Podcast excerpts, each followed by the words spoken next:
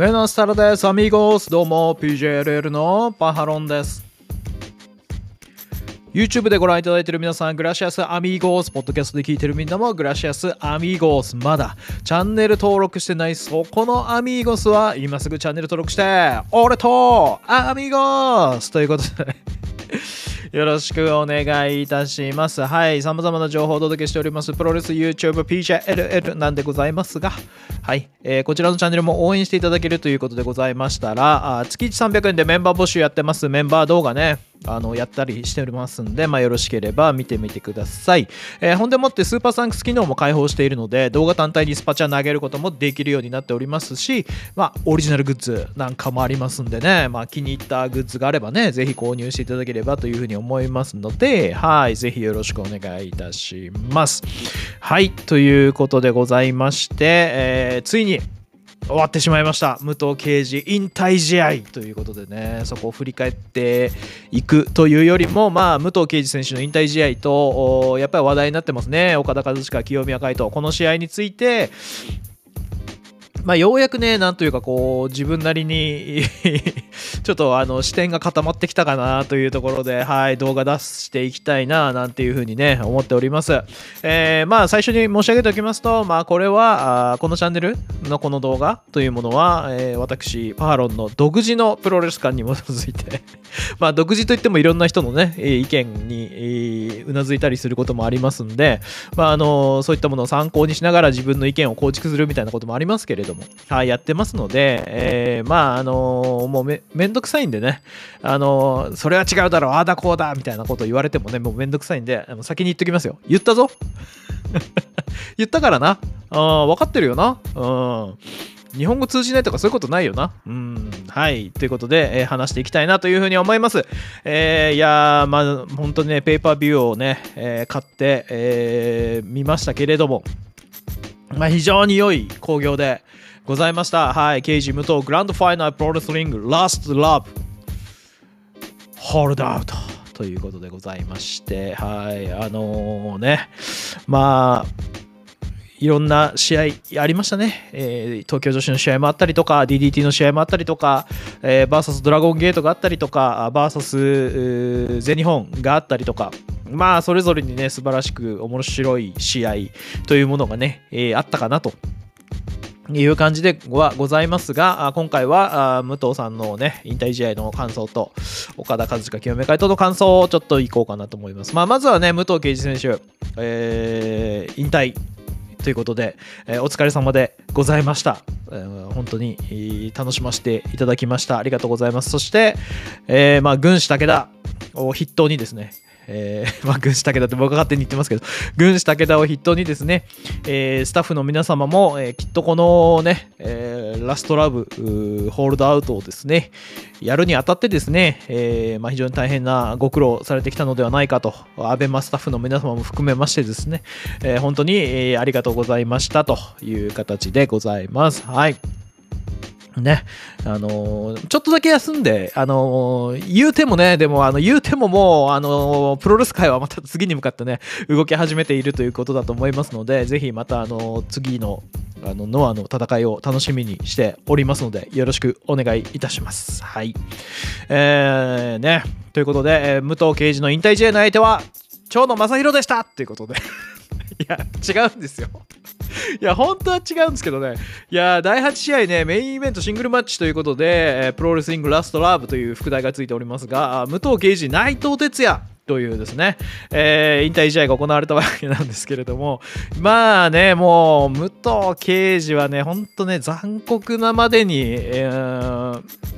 というか、まあ、最後の試合だからしょうがないのかもしれないですけどね。はい。あのまあ、内藤哲也相手にやりました。でもまあ実際は負け,、ま、負けたんですよね。内藤哲也選手に、まあ、負けたんですけれども、まあ、試合中にですね、橋本真也選手のね、毛さ切りチョップからのね、えー、DDT を出してみたりとか、えー、三沢さんのね、えエメラルドフロージョンをやってみたりとか、ね、もう思い出と勝てない、思い出と戦っても勝てねえよみたいなことを言ってた武藤刑事がね、もうもう勝てないから思い出総動員ですよ。そういうね、まあ、あの非常に面白い試合だったんですよね。で、まあ、結果、内藤選手が勝つわけなんですけど、内藤選手が勝った後にですね、あれ？みたいな。お前まだリング上にいたの？みたいな。内藤選手は内藤選手で、こう、武藤選手にこう視線を送って、この後なんか感動するような一場面をね、作ろうというような姿勢が多分あったと思うんですけども、もう武藤選手の顔がですね、お前まだいたのかよという 感じで、ほんで、もうお帰りくださいみたいな感じで、ロープもこう担いで、あの、ぐっと上げてですね、はい、お帰りください、早くお帰りくださいみたいな感じで、武藤選手を退場させ、あ内藤選手を退場させほんでもって、えー、その後にまだあの肺にもなってねえしみたいな。元気もあるからみたいな。おい長野!っつって。俺と戦え!と言ってですね、長野選手をね、引っ張り出してくるわけなんですよ。いやー、もう本当にね、ほんで、その時の長野選手の顔がね、もう最高でしたね。みたいな、え？みたいな、俺やんの？みたいな感じの もう呆然としておりましてですね。まあ、結果、リング上に上がって、もうすごいですよね。あの入場するときはね、杖をついてですね、あの出てきたあの長野選手が あのリング上に上がったらね、こう、もうなんかちょっとステップ踏んで歩き回るみたいな感じで動き始めて、ほんで、あの現役時代みたいな感じ感じでね、おらみたいな。やれんのかみたいな感じのね、やってて、もうシャイニング喧嘩キックとかね、出しちゃったり、STO 出しちゃったり、あ、STF 出しちゃったりですね。しましてですね、まあ、チョン選手がですね、あの、武藤選手に勝ってしまうというですね、ことになりましてですね、まあ、本当になんというか、こう、最後の最後、ね、えー、まあ、武藤長野というですね、えー、試合で締めくくりななりまして、ちょっと内藤さんの存在がみたいな感じになっちゃいしまいましたけれども、はい、あの素晴らしいエンディングを迎えたのではないかなというふうにね、思いますね。まあ結局、なんていうかこう、ね、変わらぬ友情というか一緒に戦ってきた者同士がで分かち合えるものというかねそういったものを感じられたなみたいなね。なんかこうプロのレスラーによるなんか最高のこうエモいプロレスごっこを見たみたいなね感じがしてましてなんかこう自分もこう子供の頃になんかこうね学校の友達とかとこうなんかプロレスごっこしてなんか技かけられたりとかかけたりとかしてでかけられたらやっぱすげえ痛いんだけどでもなんかすげえ楽しかったなみたいなものをね思い出してなんかこう心がねほんわかするというようなねこう素晴らしいね、えー、ラストだったんじゃないかなと。そして、えー、武藤選手がね、えー、退場した後はあビジョンにですねえー、プロレスラブ武藤敬司って書いてあって武藤敬司選手の写真と橋本選手の写真と三沢選手の写真が出てくるということで、えー、まあこれも武藤敬司選手が記者会見などで言っていた、まあ、橋本選手もね、三沢選手もね引退試合やってないからその2人のねこう長野選手もね引退試合やってないからとその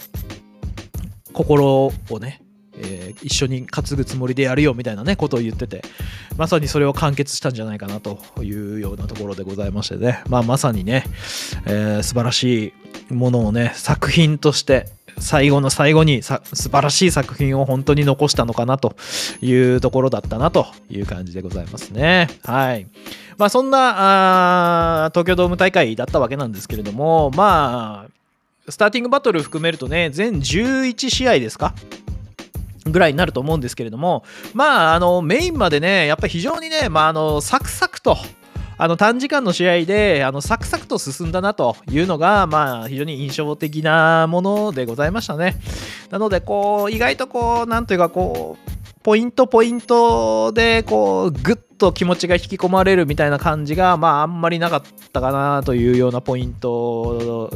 ですね。わこう話題的に、おおあれよかったね、これよかったね、みたいなものを見つけるものは、あのー、あったかと思いますが、なんかその試合試合一個一個になんかグッと引き込まれるような何かっていうのを見つけるのはなかなかなかったかなというところではございましたが、えー、そんな中も話題沸騰、ね、岡田和親 VS 清宮海斗でございます。はい。まあね、えーまあ、結果としてはね、岡田和親選手勝利ということでございまして、えー、もう事前の煽りがね、あの非常にツイッターとかでもね、ありまして、もうね、めちゃくちゃね、清宮海斗に心つかまれたんですよ、僕は久々に。あのー、清宮海斗選手、ね、GHC のチャンピオンではありますけれども、私、ノアをね、見てきておりますが、正直ちょこっとね、なんか高青年すぎてですね、こう、なんというか、こう、まあ、イケメンの高青年ということで、まあ、なんかプロレスはまあうまいけれどもその気持ちの部分でねこうめちゃくちゃグッとつかまれるっていう部分がねあんまりなかったんですよ。なんですけど今回のこの岡田和親戦においてこうねやっぱ相手を煽っていったりとかねあのまあ顔面蹴りをしたりとかね、えー、っていうところで、えー、何としてでもこの岡田和親と試合をするんだと。そして勝つんだみたいな気持ち。そして、えー、当初30分一本勝負で発表されたこの試合だったわけなんですけれども、えー、直前に清宮選手があの無制限一本勝負にしてくれという完全決着つけたいんだというその心意気。でございますよ。はい、において完全決着やりたいから無制限一本勝負にしてくれというねその心意気ね、うん、まさかね、あのー、無制限一本勝負にした意味をね履き違えてる人はいないと思うんですよね。うん、これはまあ無制限一本勝負にしてくれっつうのは完全決着をつけたいんだよっていうその心意気ですからね。はい、まさかねあの読み違えてる人はいないと思うんですけれども、はい。えー、その心意気にね私はもう惚れました。うん。こいつはやるやつだと。清宮海斗ここに来てこいつはやるやつやこいつは男やと。いうふうにね私は惚れ込んでしまいまして。まあ、惚れた弱さと言うんでしょうか、あのー、なんて言うんでしょうか、えー、もう、あのー、清宮海斗が負けた瞬間にね、あの久々にねこんだけ心つかまれてあのー、なんというか試合でね試合プロレスでこんだけ心つかまれることがあってあの応援している方がねやっぱ負けるってなるとですねあのやっぱねドーンって落ち込むんですよ。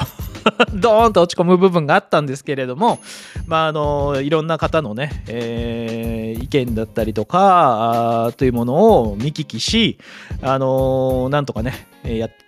あの立ち直ったと。そしてまあ試合を見直してみるとまああのトースポとかねああいう方ところではねこう鑑賞みたいな感じになってたけど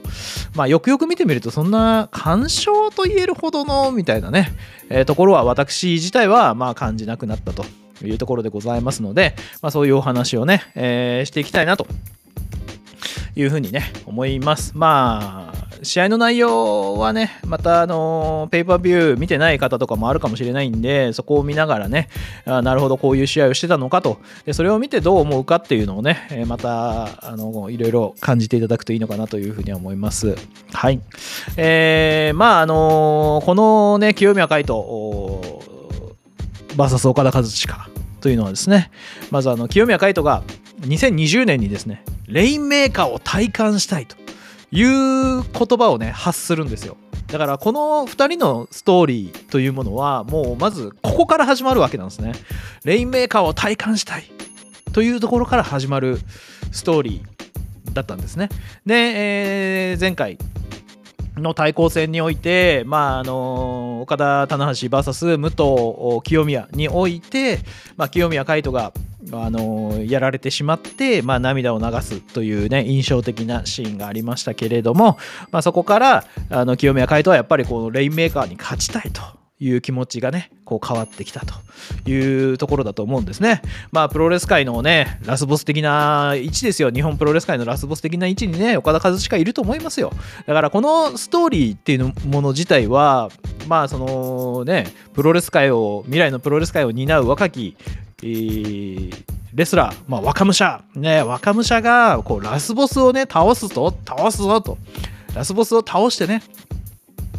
こうプロレス界を変えていくぞというですね、ストーリーであるというところなんじゃないかなという感じなんですよ。で、ここにね、えー、まあ、ここが本筋なんじゃないかなと僕は思うんですけれども、まあ、たまたま2人とも GHC のチャンピオンだし、IWGP のチャンピオンだし、みたいなことになっちゃってて、あの、両方ともね、両団体のチャンピオンということになってしまったので、その IWG と GHC というね、チャンピオン同士の対決だという視点で、あのー、見てしまうという人もねいたんじゃないかなとそこにおいて、えー、それぞれの勝った方負けた方のまあ憤りだったりとかね、なんかそういったものが生まれているのではないかなというふうには思います。まあもちろん現実として IWGP のチャンピオンと GHC チャンピオンの戦いでしたから、あのそこでね、あのそういう視点で見るのも別に間違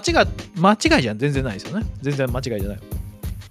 というふうに思います。が、僕が思うこの2人の物語というものは、まあまあ、レインメーカーを体感したいから始まっているストーリーであって、あの、別にその IWGP チャンピオンに勝ちたい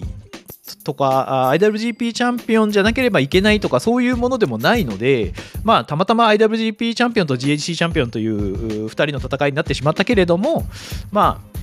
これは清宮海斗がレインメーカーを体感したいというストーリーであると。いうふうに僕は解釈していますので、はい、あのチャンピオン同士の対決だからどうこうっていうふうにはまあ僕は思っていないですね。はい。で、えー、まあ、無制限一本勝負に変更にはなったものの、16分32秒レインレインメーカーからの片指固めという形で、えー、岡田和親が勝利するというね、形になりました。まあ、これによってですね、まあ、あの、いろんな視点で見ることができる試合でございますから、岡田和親視点、新日本プロレスファン視点、えー、清宮海斗ファン視点、えー、ノアファン視点とかね、えーさっき言ったようなね、えー、若武者があこうチャンピオンあのー、ラスボスに挑んでいく視点とかね、まあ、その他にもいろんな視点があるかとは思うんですけれども、はい。まあ、これはね、えー、どっから見るかによってね、ほんといろんな物語をね、紡ぐことができまできると思いますので、ぜひ皆さんね、あのーあのそういう物語をね、紡いでみるのもいいんじゃないかなと、あのー、ね、思いますね。はい。で、まあよくね、これで言って、あの、経験が足りなかったね、みたいなね、あの、クソリップマウントみたいなのがね、いっぱい来るわけですけど、いやー、清宮経験足りないよ、経験が足りないんだよ、清宮は、みたいなね、ことをね、よく言われると思うんですけれども、まあ、あの、まあもちろんね、皆さんね、あのー、いろんな人生経験を経て、えー、ここにいらっしゃってると思いますので、まあ、その一般的なねあの時間経過を指すようなね経験のことをおっしゃってるわけじゃないと私もね重々理解しております。まさかね。まさかねただ単にあのプロレスラーのデビューしてからの年数を数えた年数を数えてまあその修羅場というかまあ大舞台を踏まえた経験みたいなことをね時間経過だけで測ってらっしゃるっていうことはまあないと思うんですよ。うん、で僕が思うこの経験が足りなかったか足りなかった足りていたのか足りなかったかで言うとやっぱ足りなかったです。はい。やっぱ足りなかったと思います。でそれ足りなかったのは何かっていうな足りなかったのは何かっていう経験ですけどこれはですねやっぱりその東京ドームでしかもまあ短時間で、えー、見せるプロレスをする。というですね経験が、まあ、足りなかったのではないかなと、まあ、実際にこのスターティングバトルで出場していた北、ま、正北宮選手が解説の時に飾っていたんですけれどもドームで試合するの初めてだったっていうことね言ってる。清宮海斗ももちろん初めて、はい、対する岡田和親選手はドームで試合するのは慣れっこっていうねことなのでそういうねドームで短時間で見せるプロレスをするという経験が清宮海斗には足りなかったと思います。はい。あのー、時間経過の経験で言っちゃうとね、あのー、なんていうかこう、長く生きてる人が、みんな素晴らしい人なのかというのは皆さんもあのいろんな人と関わる上であの体験していらっしゃると思うんですけど 別に長く生きてるからって言ってとんでもなくみんながみんな素晴らしいってことはないですよね。うん、あのそういうことはね、えー、往々にしてあると思いますので、なのでまあ皆さんももちろん経験が足りなかったねって経験が足りねえから負けたんだよ清宮ガイトはつって。ね。こっちはこっちの岡田はさみたいなずすげえ修羅場経験してきてんだよみたいなことで言ってる皆さんの経験は時間経過の経験ではないということはねもちろん私も理解した上でね喋っていますのではいぜひよろしくお願いいたします。はい。えー、ということで清宮ガイトの足りなかったのはですねドームで短時間で見せるプロレスをするという経験が足りなかったわけですね。はい。まあ、あの例えば岡田さんもですねあのまああのちょっとウィキペディアで見た情報ですけれども、えー、実際岡田さんっていうのは2004年にあのメキシコの方で、えー、デビューしているということなんですよね。で新日本に入ってきて、あのレインメーカーショックを起こすのが、まあ、2012年ということになっておりまして、えー、これ約8年でレインメーカーショックを起こすということになっていますね。えー、そして、えー、清宮海斗選手は2015年デビューなんですね。で今が2023年ということを考えるとこれ約8年なんですね。はい、なので、えー、清宮選手がレイン逆レインメーカーショックを起こしてもね、何の問題もないということだと思いますので、はい。あのー、まあね、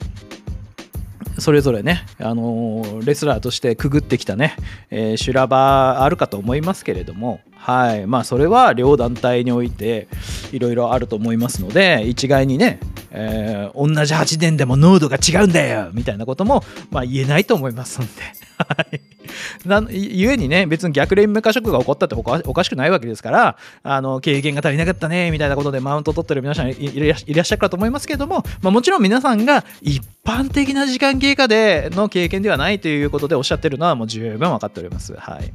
で、えー、まあ試合を見た結果なんですけれども、まあ、私ですね当初ですねあの試合を見た時にですねこうまあ実際こう16分間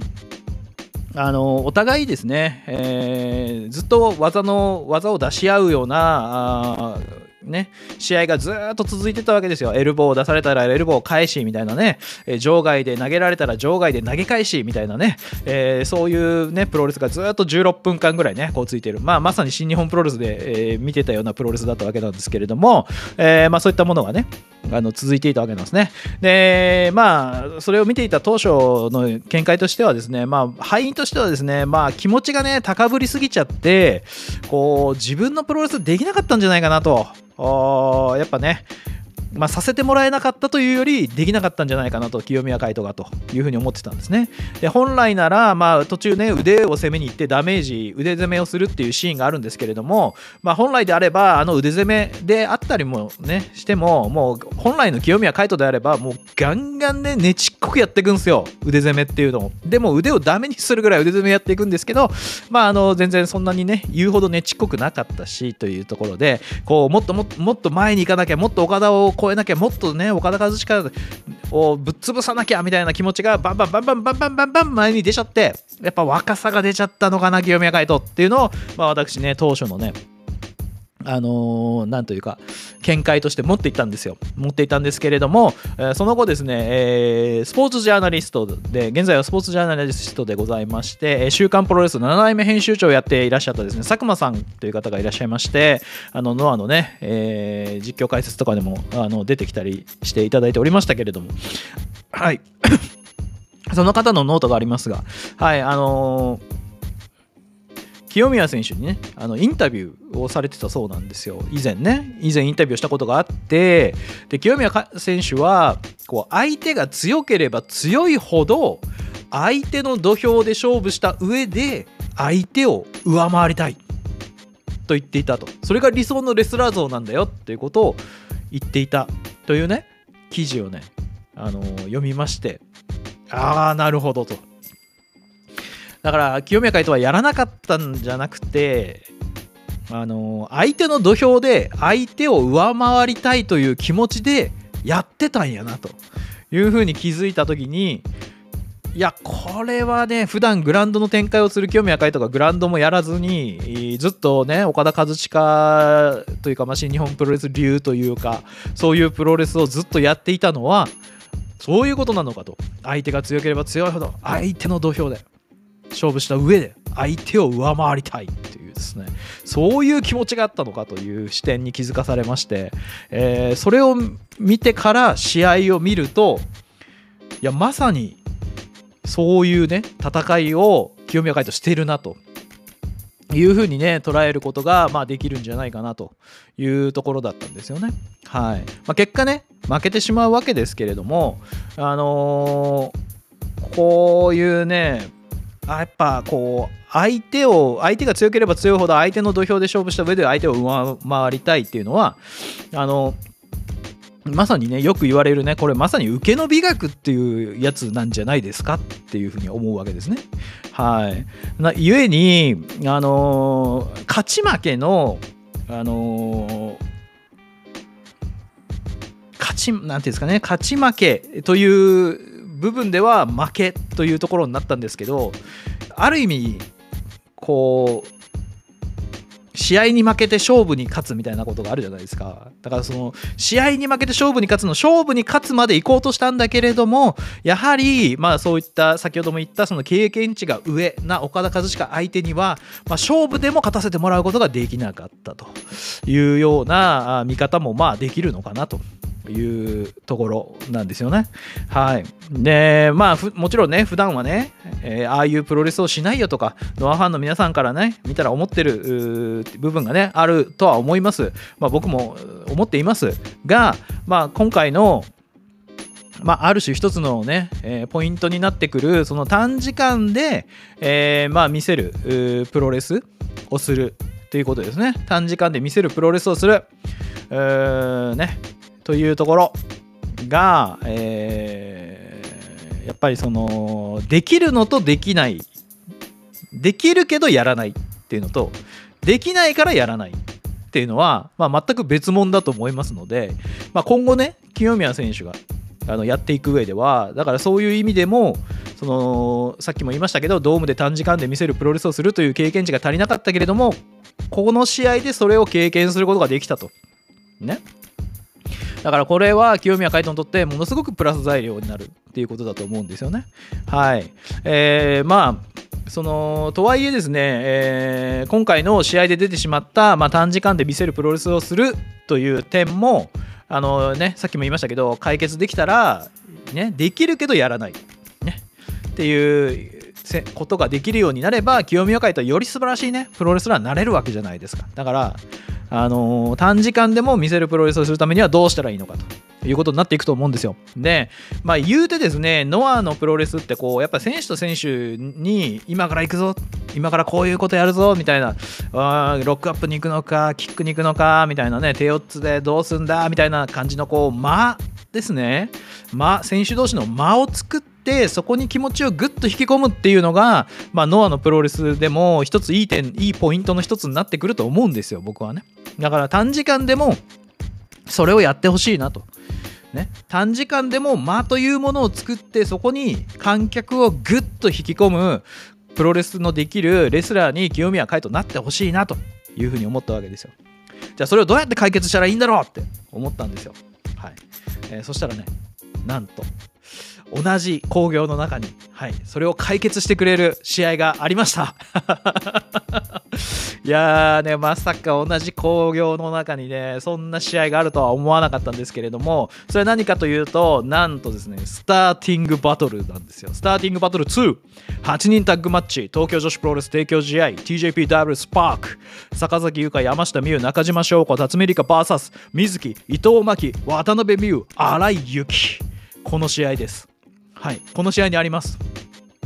まあ、これは何かと言いますとですね、えー、まあ見ててね、まずね、登場の試合っていうのはですね、あのー、それぞれ選手の個性とかいろいろあるわけじゃないですか、持ち技とかね、得意技とかね、いろいろあるわけなんですけど、こう8人タッグマッチでね、それぞれのね、持ち味をね、全部出し切ってね、あのー、うまく見せてね、あの試合をまとめてね、あの帰っていったなというのがね、あの配信見てても思いましたよ。いや東京女子すげえなと。だから配信で初めて東京女子見られた皆さんも、ちょっと東京女子めっちゃちゃおもろくないかって思った人ね、僕は結構いたんじゃないかなと思ってます。あの、はっきり言います。東京女子。めちゃめちゃ面白いです。はい。で、えー、まあ、例えばね、えー、こう、えー、渡辺美優選手、ねえー、ピンク色のコスチュームを着てたあムキムキマッチョなアイドル渡辺美優選手なんでございますが、えー、このか選手はねジャイアントスイングがね得意なんですよ。で、今回、あの中島翔子選手がぐるんぐるんぐるんぐるん回してるジャイアントスイング、皆さんね、見られたと思うんですけれども、まあ、あのあれはね、あの選手をね、2人いっぺんに回すこともできるし まあ、いろんなスタイルのジャイアントスイングがあってとかね、そういう持ち味見せることもできたし、水木選手のね、相手にこう、カーン飛んでいって、ぐるぐるぐるぐるぐるって回って相手をボーンって倒す、うざめとかね、えー、いう技があったりとか、えー、伊藤真希選手のですね、えー、コールがあるんですけど、世界一可愛いのは伊藤ちゃんっていうね、コールがあったりとかするんですけど、そういったものね、もう全部入ってたんですよ。全部入り。だから、まあ、8人タッグゆえに小気味いい展開が生まれたと言っても過言ではないんですけれどもでだけれどもそれぞれの選手の良さっていうのがここに全部スパーンと出てきてたんですよしかもテンポよくね試合が流れていってスパーンってこう出てくるわけですはい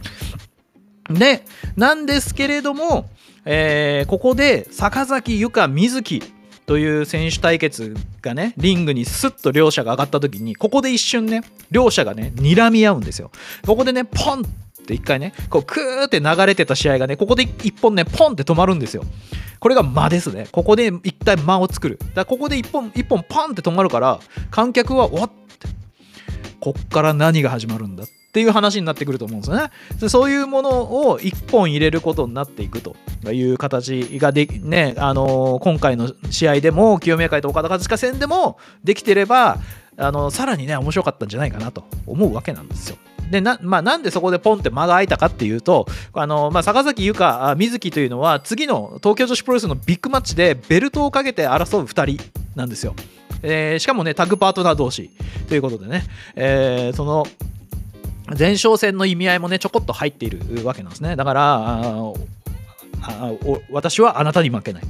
ね、私もあなたに負けない。という強い思いがあ視線で交差するという瞬間。そこにポンと間が生まれるっていうですね。はいことになっていたと思いますので今回の清宮会と岡田和親。これもですね試合中に一回ねそういう間がポンって生まれて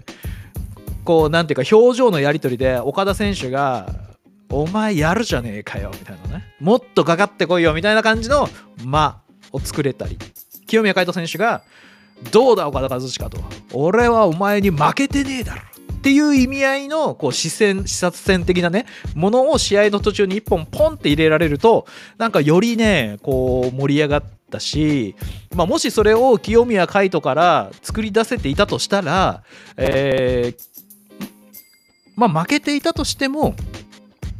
まあ、乾杯と言われるようなね、表現はされることはまあなかったんじゃないかなというようなものだったと思います。なので、そういった短い時間で何を見せるのかという試合運びにおける解決点、これはね、僕は東京女子プロレスの提供試合にあったんじゃないかなというふうに踏んでおります。はい、なので、ぜひ、あの、ペーパービュー持ってる方はすぐ見直していただければというふうに思いますね。はい。そして、えー、まあ、試合は流れ、えー、まあ、結果はまあ、そういうふうにね、清宮会と負けてしまったわけなんですけれども、まあ、さっきも言いましたましたけど、この試合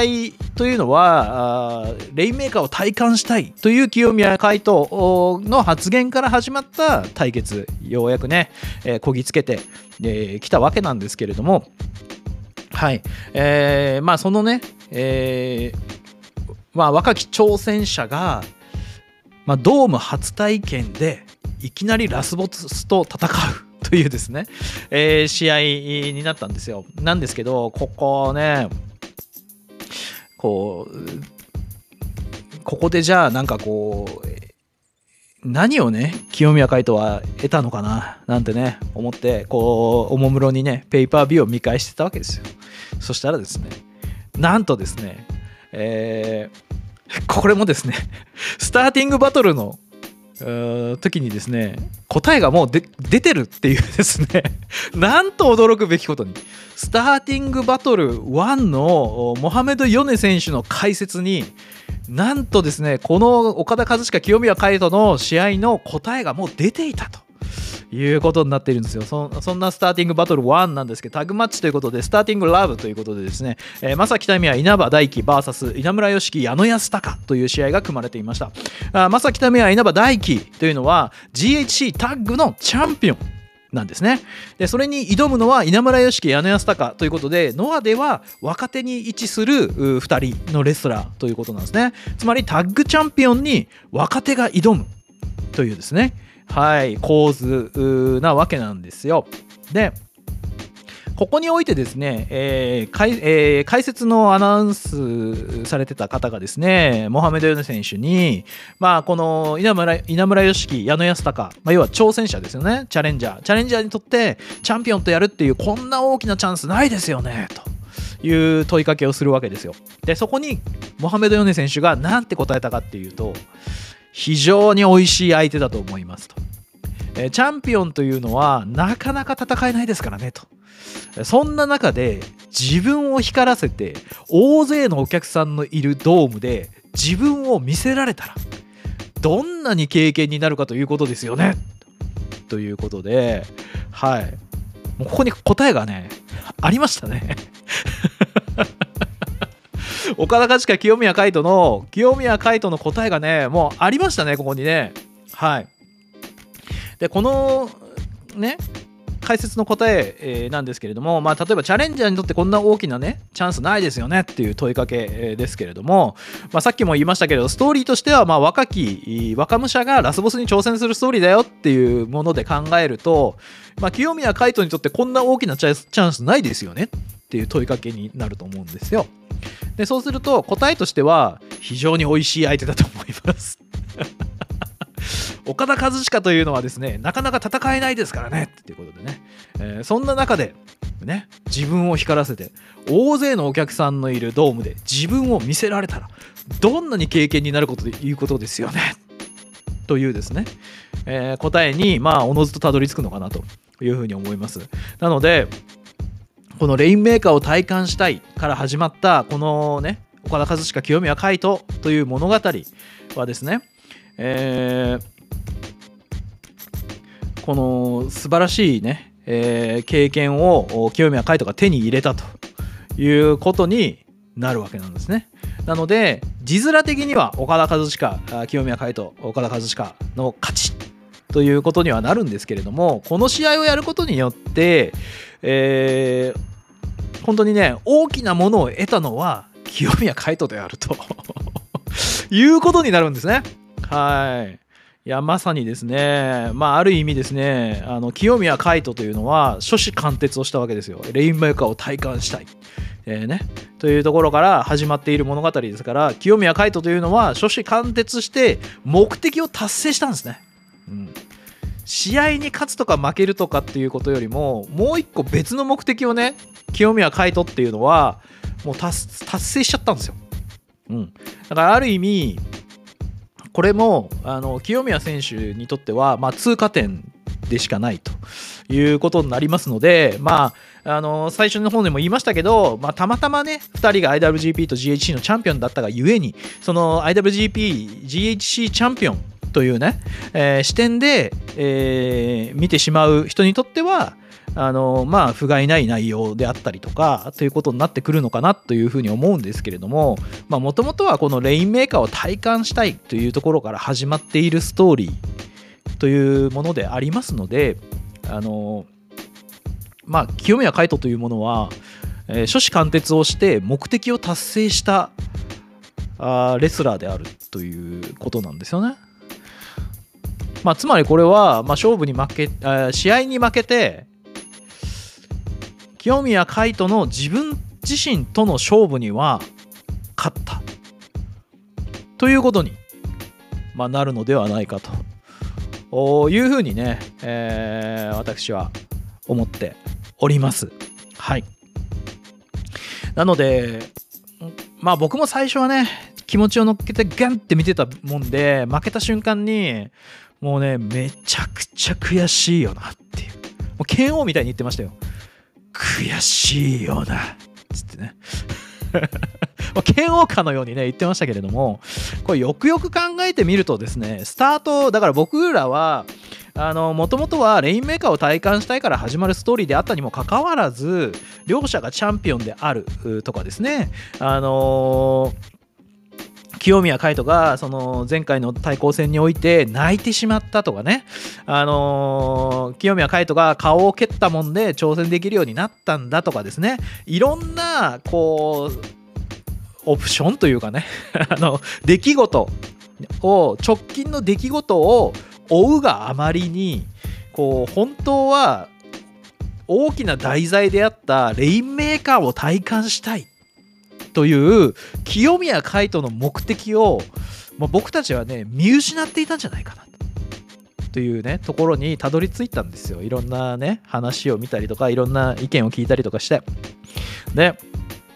結局今回はあ本当にレインメーカーを体感したいから始まるストーリーで、えー、シングルまでたどり着いて、えー、しっかりのね僕は清宮海斗はレインメーカーを体感したと思います。そして、えー、足りなかった経験短いドームで短い時間で、え見せるプロレスをするという足りなかった経験ここも得ました。ね。えー、清宮海斗は初志貫徹して目的を達成したんです。勝負に負けあ試合に負けて勝負に勝ったんですよ。はい、というふうに、まあ、言えるのではないかと。いうふうに私は思っております。まあ、ここにたどり着いたので、私、はい、もう、あの清宮海斗にも、まあ僕個人ね、僕個人としては清宮海斗も、えー、ノアファンも、僕も、まあ、負けはないと思ってます。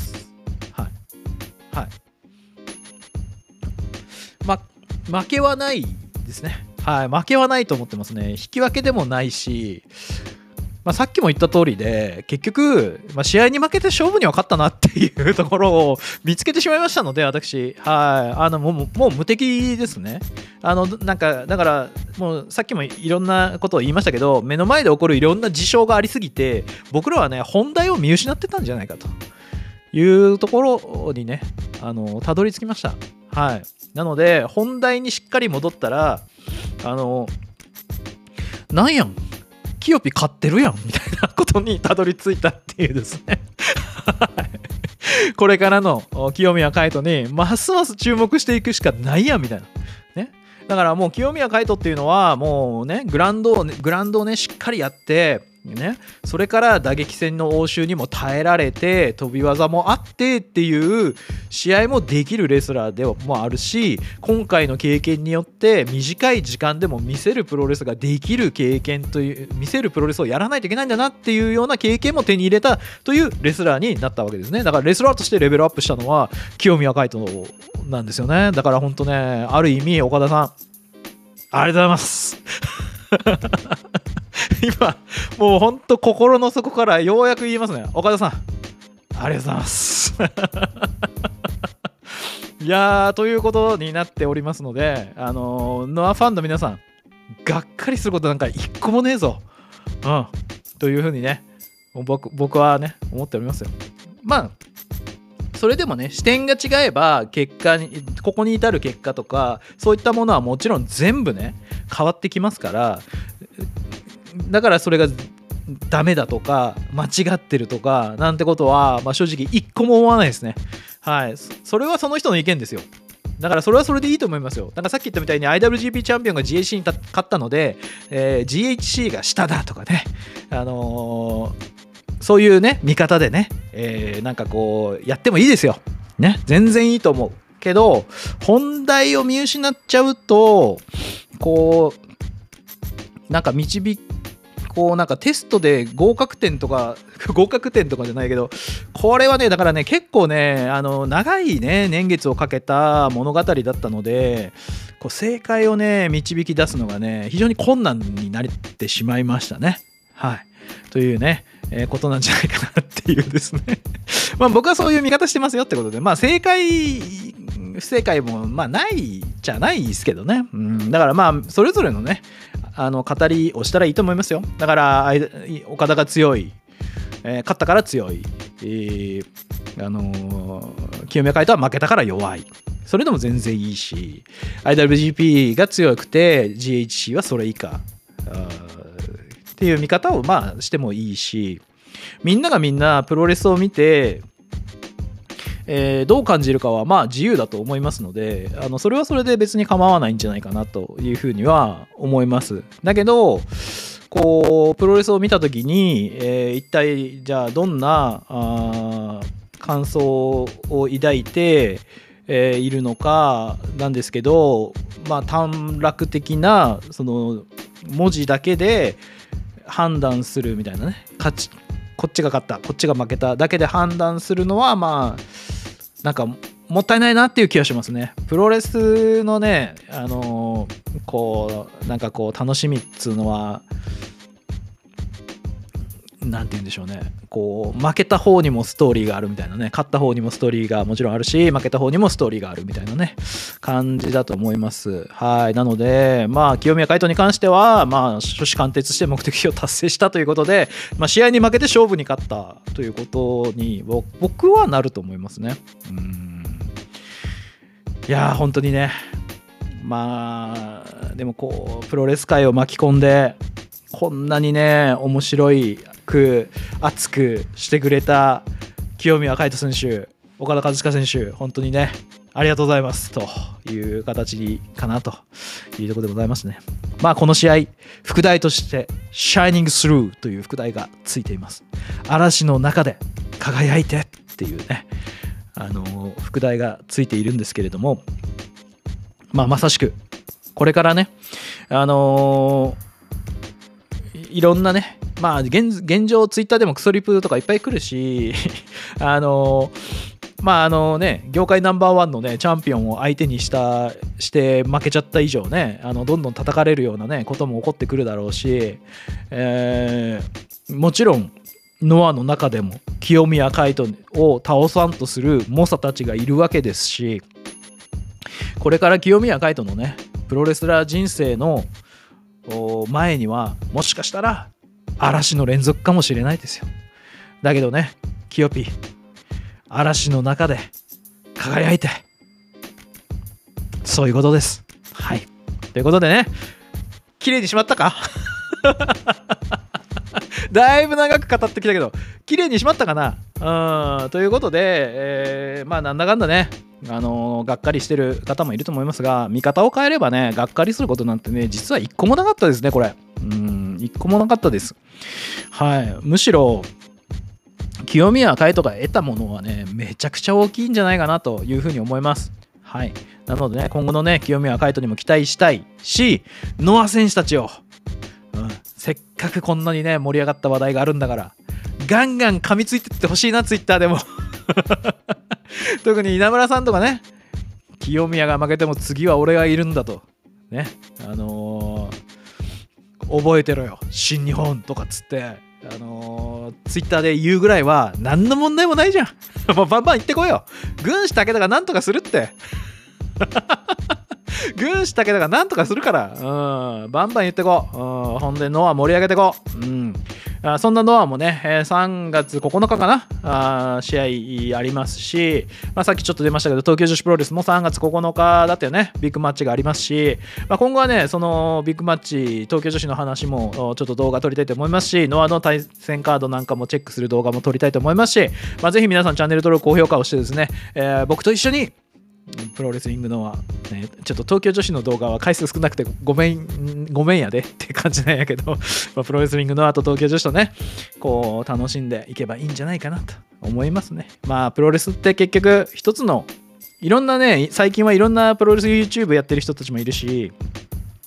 まあ、ポッドキャストやってる人たちもいるし、あの、ノートね、えー、書いてる人たちもいるし、あの、そういうのをね、こう見聞きするとあいろんな考えの人がいるんやなって一つのね試合を見て、えー、考え方いろいろあるんやなっていうのがね分かっていただけると思うんですよ。だからいろんなお時間あればねもちろんいろんなものをチェックしていただくのがいいんですけれども今回私もあの休みお嬢様という方のね記事とねそのさっきも言いましたけど佐久間さんの記事でねこうだいぶね見方が変わったりとかもしましたので概要欄にリンク貼っときたいと思いますのでぜひチェックしていただければね、えー、というふうに思います。あのだからまあいろんな一つの試合でもね、えー、いろんなもの見方がねありますんでそこがまあプロレスの楽しみ方なんですよ。勝手に想像して楽しめるっていうのがねプロレスの楽しみ方だと思いますのではい皆さん悲しむことは何もなかった。うん清宮海斗は目的を達成したんですよ。目的を達成したんで清宮海斗は清宮海斗で勝ちです。まあ、もちろんね、岡田和親も勝ちです。試合に勝ってますからね、勝ちです。はい。なので、この試合、両方勝ちです。ということになりました。はい。で、あの、ぜひね、えー、本当に、プロレスね、これからもね、楽しんでいきましょうということでございまして、まあ、様々な情報をお届けしております、プロレス YouTube、BJL でございますが、はい、えー、月額300円でね、メンバー動画、募集しております。メンバー動画では、まあ、いろいろ語っております。私の、まあ、あの、この動画では言えないようなことも語ってたりとかしますので、ぜひっていう感じもありますが、ぜひ入らないでっていう感じもあります。はい。ほんでもって、えー、えー、なんていうんですかね、えースーパーサンクス機能、ね、スーパーサンクス機能もありますんで、動画単体にスパチャビシッと投げることもできるようになっております。ほんでもって、えーなんだっけ？えーっと、あ、オリジナルグッズ、うん長く喋りすぎて忘れた。オリジナルグッズもありますんでね、まあ、気に入るものがあればね、ぜひ買っていただければ、なんていうふうに思っております。はい。で、えーえーまあこれからもね本当にあのーぜひ今回の対抗戦におきましてもあのーまあ新日ファンの方もいらっしゃるでしょうし、えーノアファンの方もいらっしゃるでしょうし、チャンネル登録していただいて本当にありがとうございます。今後ともぜひよろしくお願いいたします。それではまた次の動画でお会いしましょう。セーニョス、アミーゴス、ホーミーズ、クソ野郎ども。ビバハポン、ビバ、ノア、ビバ、東京女子プロレス、ビバ、PJLL、アディオス、シャイニングスルー、カイト、清宮。